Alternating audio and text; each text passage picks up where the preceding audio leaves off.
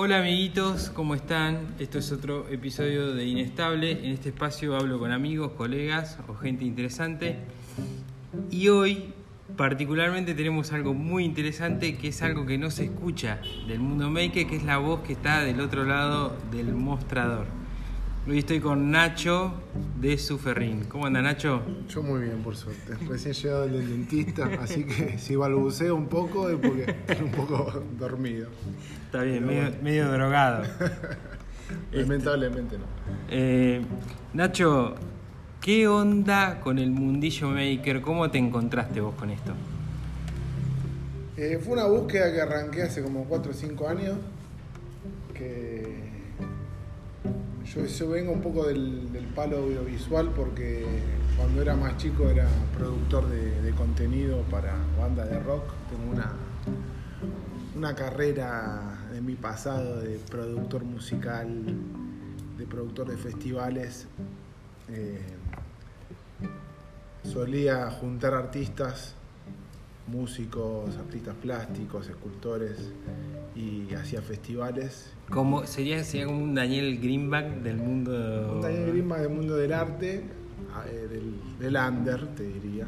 Sí. Eh, pero bueno, era, es como una- algo de lo que a mí me, me gusta hacer, producir, materializar ideas, juntarme con artistas y armar eso, esos ping-pong de, de ideas, ¿viste? Cuando, cuando uno tiene algo que quiere hacer y, justo se junta con otro que, que tiene ganas de hacer lo que complementa esa idea y empezar a, ver cómo hacerlo, eso es un...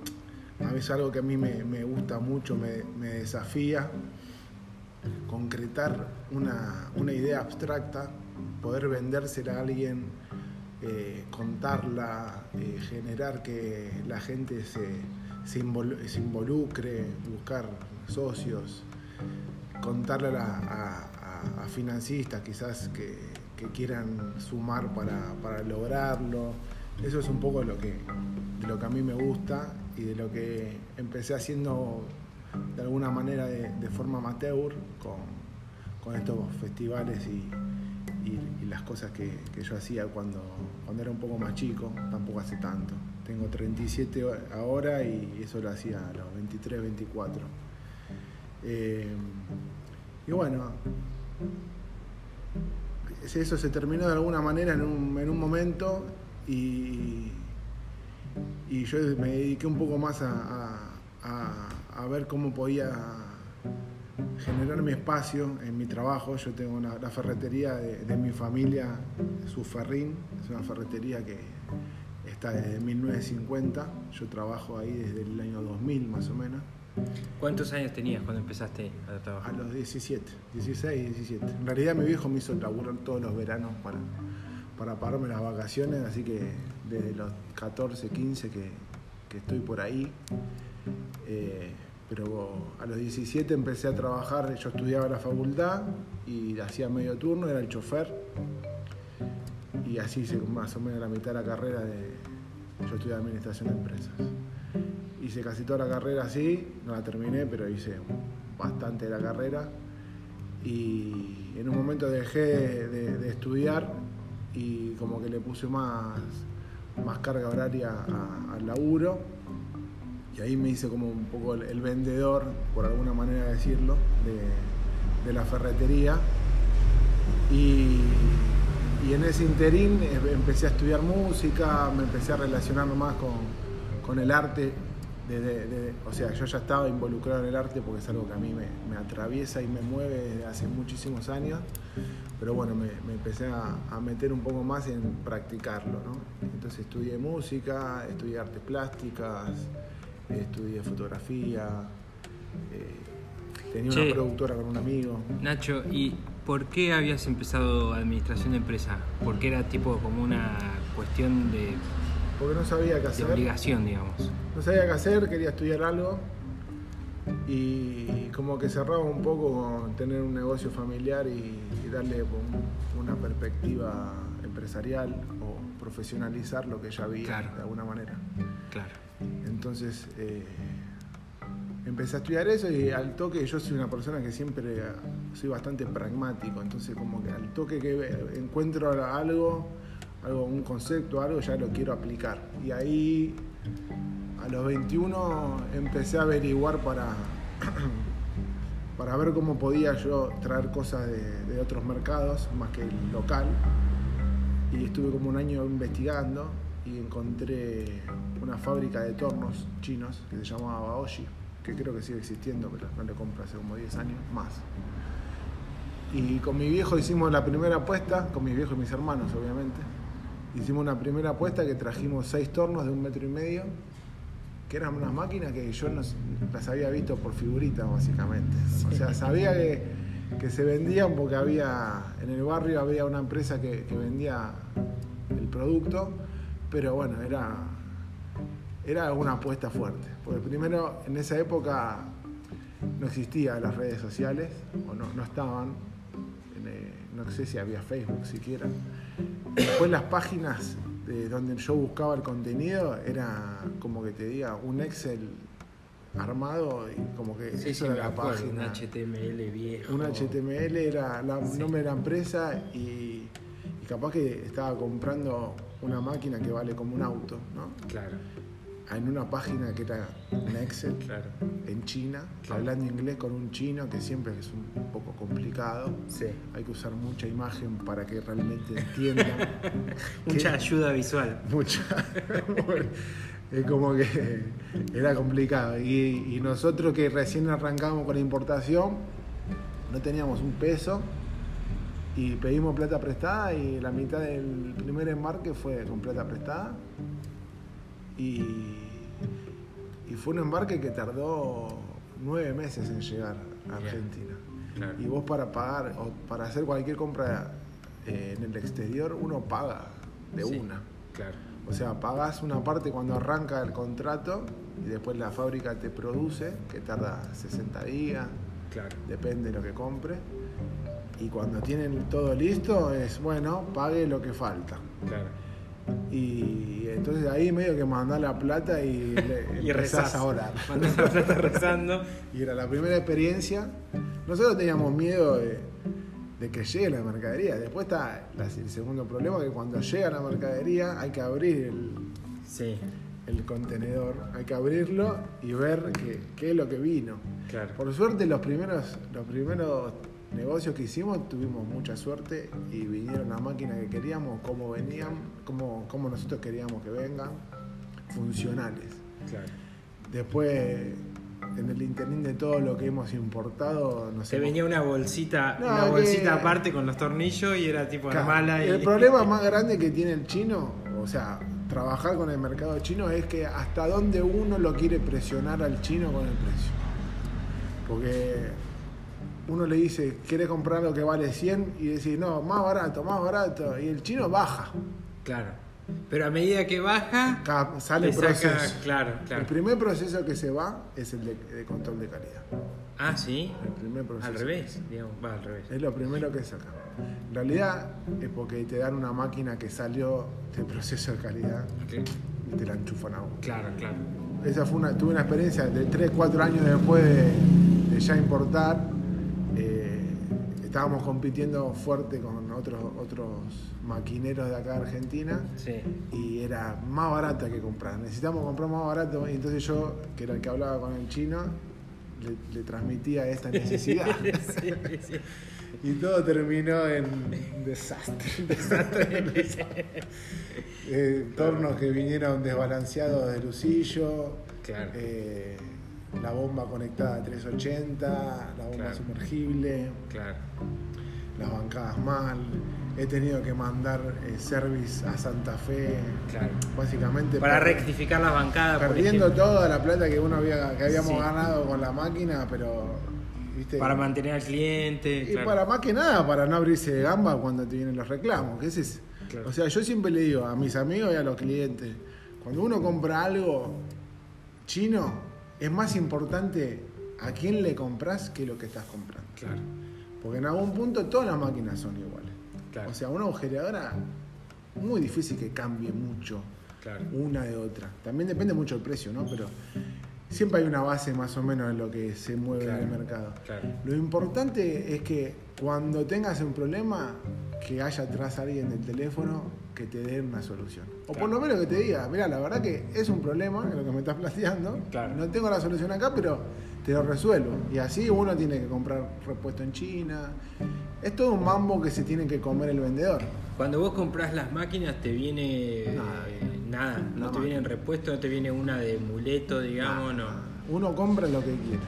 Claro. Si querés comprar una sola máquina, te venden una sola máquina. Ahora está Ali- AliExpress, viste, que es una página donde vos compras boludeces. Conozco. Eh, puedes comprar, por ejemplo, un vaso y tenés el precio de un vaso, tenés el precio de 50 a 100 vasos, tenés el precio de Claro, el 100. problema, ahora con respecto a eso, cuando uno va, yo he ido varias veces a, la- a las ferias, ¿Fuiste ahí a China? Fui- ah, mira qué loco. tres veces fui en realidad. Fui cuando recién arrancaba a los 23, que fui solo, ahí medio con la lanza. ¿Qué onda a ver bajar? ¿Qué pasa? ¿Qué onda bajar del avión así en China No, con miedo. 23 años?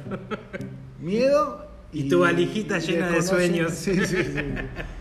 No, es, es como que además no sabes ni a dónde va y, y uno cree que todos leen en nuestro lenguaje occidental y, y viste, y como una vez me tomé un taxi en China y le muestro el papelito de, bueno, hotel tal. Sí. Y me mira el chino como, ¿qué, qué, qué querés? Justo de pedo había una universidad cerca, se bajó el taxista, se metió, preguntó y vino con la solución. Buena onda, buena Pero, onda. pero es complicado, más cuando sos pibe, eran uno de los mis primeros viajes que yo hacía al exterior. Y, y encontrarse ahí, pero bueno, es como que te, te da una experiencia Te que foguea. te- te- te- es como la pandemia, viste que la pandemia a muchos hizo, aceleró un montón de, cuestiones. Bueno, Sí. viajar así solo Claro. te hace darte cuenta que hay que arreglárselas de alguna manera, Sí, sí, si no estás frito, porque ahí estás frito. Pero bueno, volviendo al, al- al tema de por qué me metí en esto de- de- del mundo maker, te puedo decir que fue una búsqueda de, de- de ver a que afuera estaba sucediendo algo, más que nada en Estados Unidos, que es algo de lo que yo veo bastante, para dónde van la- las tendencias. Y, y fue como encontrarme en un lugar de, de querer hacer algo y no poder porque todavía no había. Claro. Entonces como que yo buscaba a, una, a, a la persona como para empezar a generar contenido y empezar a, a replicar un poco lo que estaba pasando en el mundo, pero no, no saber a quién recurrir. Claro. Entonces yo en ese- esa época salía con una, con una pareja que, del mundo del arte plástico, que también charlando esto, yo le, le digo que, que quería hacer algo así, que quería empezar a, a generar contenido para, la- para los productos que yo estaba importando, y ella me recomienda a un, a un pibe que, que lo conocía de- del mundillo del arte, que justamente es Martín Calcano. Martín. Entonces nos conectó, eh, nos, nos cruzamos unos mails y quedamos un día en, en vernos y, y charlar, a ver, porque tampoco era que yo no sabía ni qué quería hacer. Claro. Yo quería empezar a hacer algo, pero no sabía bien qué, cómo y por qué. Y, Claro. Entonces, es, que, es que también era nuevo afuera, ¿viste? Yo me, me acuerdo que escuchaba un, un podcast de los que ahora son como los más grosos, ¿viste? Del mundo este hace 4 o 5 años y era tipo, che, ¿qué hacemos? Se me acercó The Wall y no sé qué hacer. Y era bueno, como, siempre nos acordamos con Martín la, la primera charla, la, la- la primera vez que nos- cuando nos conocimos, como fue que los dos teníamos, había una energía entre los dos, como que los dos sabíamos que estábamos juntándonos por algo, pero la charla fue, no sabemos para qué vamos a hacer esto, Pero pero, algo vamos a hacer". hagámoslo. Claro, hagamos algo.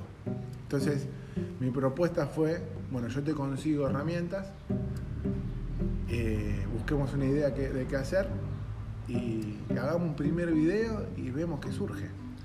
Entonces yo ahí me, me empecé a contactar con los proveedores, me contacté con Bosch, me contacté con Hamilton, fue el primer video, Bosch, Hamilton, y creo que algunas cosas mías. Bosch no me dio bola, pero no me dio bola a nivel, me mandó una moladora desarmada, así, y un taladro y, y se lo pedí un mes. Tuve. Mandale al de YouTube. Sí, una, pero fue una cosa así, ¿eh? Lo llamaba al gerente, decía, escúchame, con lo que te compro. No me podés dar una moladora, tanto. Claro, te una cuesta. cajita sin abrir. Por Dios, ¿viste? te lo digo. Tampoco es. Y Me mandó una moladora y un taladro. Así fue la cosa. Y después de Hamilton se portó mucho mejor, porque ya Hamilton tenía otra, otra mentalidad con respecto al marketing Claro. digital. Y Hamilton, Hamilton también la necesidad de posicionarse, ¿no? Y Hamilton recién me conocía a mí, recién estaban desembarcando desde Córdoba en Buenos Aires. Yo en mi zona más o menos soy un referente de, de la venta de herramientas, entonces estar en la ferretería nuestra de alguna manera le sirve, porque después, bueno, estoy acá, ¿a quién le venden en Buenos Aires? Bueno, le venden a su ferrín, entonces como de alguna manera te hace desembarcar. Pero bueno, muchísimo apoyo de ellos, porque la verdad fue la empresa que más bola me dio. Después, obviamente, con el tiempo fueron sumándose. Pero bueno, ese primer proyecto decidimos hacer la, la cocina esta Rocket. La famosa Rocket. La famosa que, Rocket. Que, que fue uno de los primeros videos de un millón de De visualizaciones. Bueno, la famosa Rocket se decidió porque nosotros, yo en esa época, en realidad, lo primero que contacté fue a José Almendras. Sí. Cuando él estaba con el club herrero, el club herrero no, con el grupo de herreros argentinos, yo lo había descubierto y le empecé a charlar con él y ahí creo que estaban 80.000 seguidores de Facebook. Entonces yo le digo, che, eh, hagamos algo, veamos qué podemos... Él ni hacía videos en esa época. Me acuerdo que lo conocí porque se vino para una charla de Lustov Sí. y pasó por el negocio y le regalé una pistola de pintar mota, creo. Sí. Fue creo que lo primero que le regalaron, bueno, en realidad regalaron mucho esa palabra, no me gusta, pero A mí tampoco. lo primero que le, le di eh, para generar cosas, o para generar un vínculo en realidad, Sí, sí, como que de alguna manera yo le estaba mostrando que yo tenía interés. Una señal de buena voluntad. Yo tengo esto, te lo ofrezco. A ver qué podemos Vos tenés otra hacer. cosa. Exactamente. Como que abrí el juego de alguna Exactamente. manera, ¿no? Sí, sí. Bueno, con José, muy medio que nunca terminó pasando nada. Ahora estamos haciendo unas cositas después de mucho tiempo. Que el otro día lo llamé y le digo, che, ¿cómo puede ser que fui la primera que hablamos?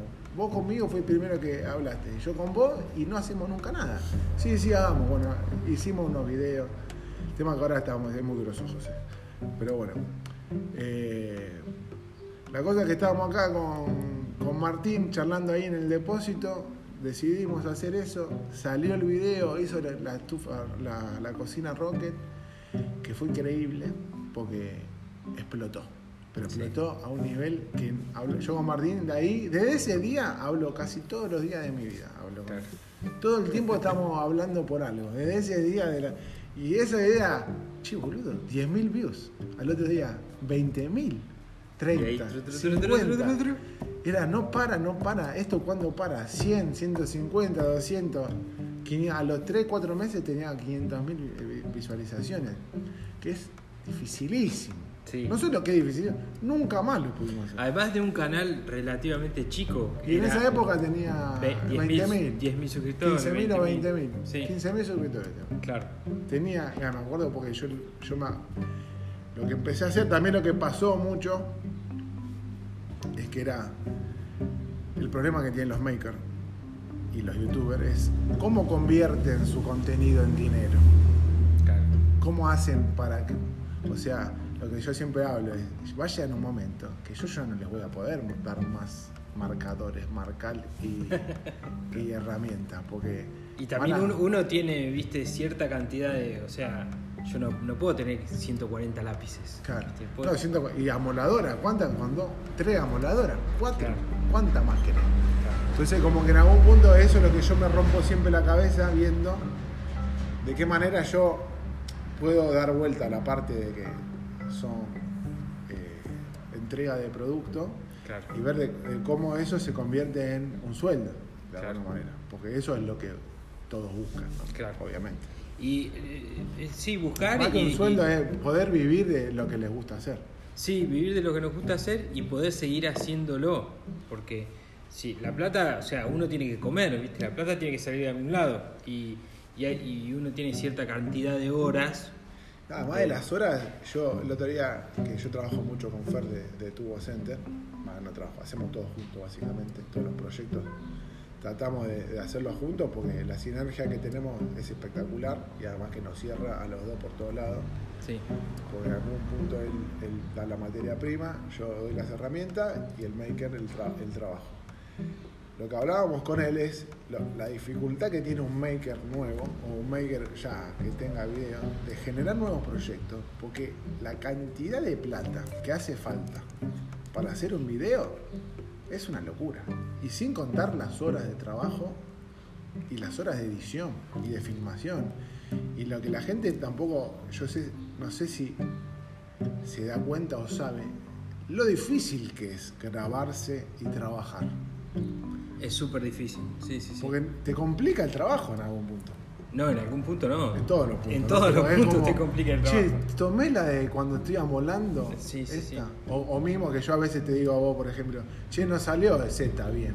Y En- bueno, la mecha. papá, ¿qué- qué- cómo es querés que te muestre una mecha? claro, es como que de- estás, viste, tanto las partes. Del lado de que el Sí. productor, que en este caso vengo a ser yo como el que tiene la relación con las marcas. Claro. Del otro lado, el que hace el contenido. Sí. Y, y esa disputa de todos los días de, che, José, bueno, vino la comida, por suerte. Bueno, vamos, vamos a hacer una pausa. Acordate dónde quedamos. Bueno, ese tema de, de cómo conciliar lo que necesita la marca y, y el trabajo que requiere con el, con el maker es, es, es también es, complicado. Es complicado y bueno, como, como, hablábamos antes, de, lo difícil que es eh, filmarse, hacer buenos planos y lo que hablábamos antes de arrancar, de, de arrancar con la grabación de eh, lo difícil que es encontrar a alguien que labure bien y que a la vez sea bueno filmándose y editando, Sí. que son cosas totalmente distintas y son como cuestiones que son especiales de la personalidad de- de- de- del maker, ¿no? En algún Claro. punto. Sí, Porque sí. se tiene que mezclar eh, el conocimiento de la habilidad de, las manos con conocimiento mecánico, de herrería, de carpintería, sumado a toda una cuestión audiovisual de ver cómo pone la cámara, cómo sale mejor el, el- el producto que también quiere de alguna manera promocionar. Eh, después la parte de edición, editar bien, darle eh, dinámica. Onda, onda, sí, sí. Saber, el- saber de música, porque Sí, también tiene que saber de música para ver qué va, cómo genero clima. Es un reverendo quilombo. Es eso. un quilombete. Y además de todo eso, que sea una buena idea y que el producto final esté bueno, ¿no? Y además eso, y además no frustrarse cuando sabiendo que está todo eso, o por lo menos habiendo trabajado un mes, dos meses en un proyecto, clavarlo en YouTube y que a la semana no lo miren el oro. Bueno, es la historia de mi vida, Nacho, es. Bueno, pero es la, la historia del 90%. eh. Sí, sí, sí. Porque es también lo que, lo que veníamos hablando, como que eh, no está muerto eso. Eso en algún punto va, va- va a generar vida en el futuro, o por lo menos va a ser un- una hoja más de la enciclopedia. de- tal cual, tal cual. Sí, me gusta ese concepto de la enciclopedia, de la base de conocimientos, de la, de la, sí, de la enciclopedia, ¿eh? del conjunto de videos donde uno no sabe algo, va, lo busca, lo agarra, lo mira. No, eso Vuelve a quedar ahí. Bueno, lo que decíamos, eh, arrancó con la enciclopedia Salvat que te la vendían, te la vendían en, en puerta a puerta, después estaba la carta en la, Sí, en la los CDs. computadora, los CDs. Sí, Cosa que nunca abrí una hoja, pero que no la podía no tener. ¿viste? claro. Jamás, Tal jamás abrí. tal cual, tal cual. Y de- bueno, después viene la Wikipedia y lo que, y lo que está pasando ahora, que para mí es impresionante y es eh, súper interesante, cómo la gente cada vez más recurre a videos para resolver problemas o para Sí. resolver cuestiones de, de la vida, del día a día. Porque cualquier cosa que hagas, que quieras hacer, alguien hizo un video descubriendo cómo se hace bien. O por lo menos una manera, ¿no? El otro día Juan Pintero decía, viste, eh, estábamos charlando y decía, abrís una puerta y hay un mundo nerd ahí. Siempre hay un mundo, o sea, como que hay un mundo super nerd adentro de un mundo, ¿viste? Entonces, eh, yo por ejemplo que estoy ahora metido con el tema de la tornería, qué sé yo, bueno, to- hay todo un mundo que se llama Chip of the Week, que es la viruta de la semana. Entonces todos los torneos están locos ahí a ver quién saca la mejor viruta. Se sube y hay una competencia De global de la mejor viruta. Espectacular. Entonces compiten viruta con viruta. es muy lindo también cómo esto genera esos nichos, el acercamiento a gente que le gusta lo mismo que te gusta a vos. Que antes no, no se daba tanto. Antes se pensaba contenido para el general de la gente. Claro, tal cual. Ahora lo que está bueno es que, no sé, hay cualquier cosa. Sí, sí. Esto, viruta. Antes era como más pasivo a lo que se daba en la tele, lo veías y punto. Ahora vos buscás muy específicamente. Buscás específicamente y buscás exactamente lo que querés. Que también a veces es un, otro problema. Porque Sí. Enfrentarse con la pantalla en blanco, viste que es un, es Sí, un alto sí. quilombo. Sí, ¿Qué, qué- qué quiero ver o qué no? Che, bueno. Nacho, bueno, muchas gracias, loco, por estar acá. Me gustaría que digas, así, porque viste que hay mucha gente por ahí que empieza, que dice, quiero formar parte de este mundo, quiero ver qué onda, quiero ver qué pasa. ¿Qué es lo que ves vos? ¿Qué, qué es lo que ves, no? ¿Qué es lo que buscas vos? Cuando estás así viendo Instagram, viste, Eh, ¿qué es lo que te llama la atención de este mundo maker? Yo te puedo decir lo que a mí me sirve como, como esto, como este rol que, que en algún punto asumo, que es de, de producir contenido. Eh, lo importante, primero que todo, es eh, tener constancia y no buscar resultados. Pero no buscar resultados en el sentido de querer ser lo que uno todavía no es, ¿no? Porque cuando uno empieza todavía no es nada. Yo, por ejemplo, toco la viola hace 10 años y yo no me siento músico todavía en algún punto, ¿viste? Como que es, yo creo que es una construcción que se va a ir dando y voy a terminar siéndolo cuando quizás me dedique o quizás el 70% de mi día sea hacer música. Entonces en algún punto uno quiere ser maker, yo le- le- lo que haría o lo que, lo que busco en realidad es gente que se le note que transpira eh, herramientas. Porque Claro. se nota el toque cuando uno es. Porque básicamente uno no puede dejar de hacer lo que le gusta. Claro. ¿no? Entonces a mí me pasa mucho que me contactan muchos pibes que tienen todas las buenas intenciones y son súper copados y todo, pero todo termina en, un- en una acción. O sea, todo termina en un, en un video, en una construcción, y después capaz que por tres meses no hablo más y me vuelvo a hablar, che, hagamos otra cosa. Y eso a mí en algún punto no es lo que busco porque de esto que hablábamos, de, de generar la enciclopedia visual, es como que necesita de que haya una continuidad de todo el tiempo ir generando granito cada todo, día. Claro, es de un granito. Claro, Y más para hacerse un nombre. Porque tenés que tener como una cantidad. Porque, por ejemplo, yo le tengo que vender una marca, el contenido de alguien. Me va a preguntar qué hizo o qué hace, cuántos videos sube por semana, cuántas historias publica, cuánta gente ve. Que eso de última no es lo que más me interesa a mí, porque yo ya tengo mi canal en el cual puedo generar difusión. Lo que más yo necesito es que haya una continuidad de cosas Claro. y que haya conocimiento, ¿no? No que empiezo a, a estudiar carpintería y ya quiero ser el mejor maker Claro. carpintero. Bueno, la gente al toque se da cuenta si no sabes. Yo lo, se podría resumir en una palabra que es laburo, digamos. Laburo, Meterle, laburo laburar, y después laburar. lo importante es empezar a, a ver dónde está la, la necesidad o la falencia. Si sos muy bueno con las herramientas y querés ser maker, sí o sí tenés que empezar a estudiar eh, audiovisual. Claro. Tenés que saber conocimiento mínimo de cómo va la cámara, cómo iluminar la, la escena, que la escenografía esté copada. O sea, igual yo sé que hay para todos los gustos, que, que funciona el que filma a tipo selfie, que funciona el que tiene el taller hecho un desastre, porque así como en la vida hay fábricas que son un desastre y hay fábricas que no sé, no, no, Que son un que laboratorio. claro, en Sí. el- la gente también le gusta la fábrica quilombo y la fábrica laboratorio. Y esto es lo mismo. Lo que a mí me gusta es lo que está bien hecho. O sea, y, do- y donde yo veo que hay alguien que, que le pone ganas y que capaz que se compra una camarita más piola para, para mejorar la imagen o que, que busca nuevas técnicas para mostrar. o- eso a mí es lo que más me interesa.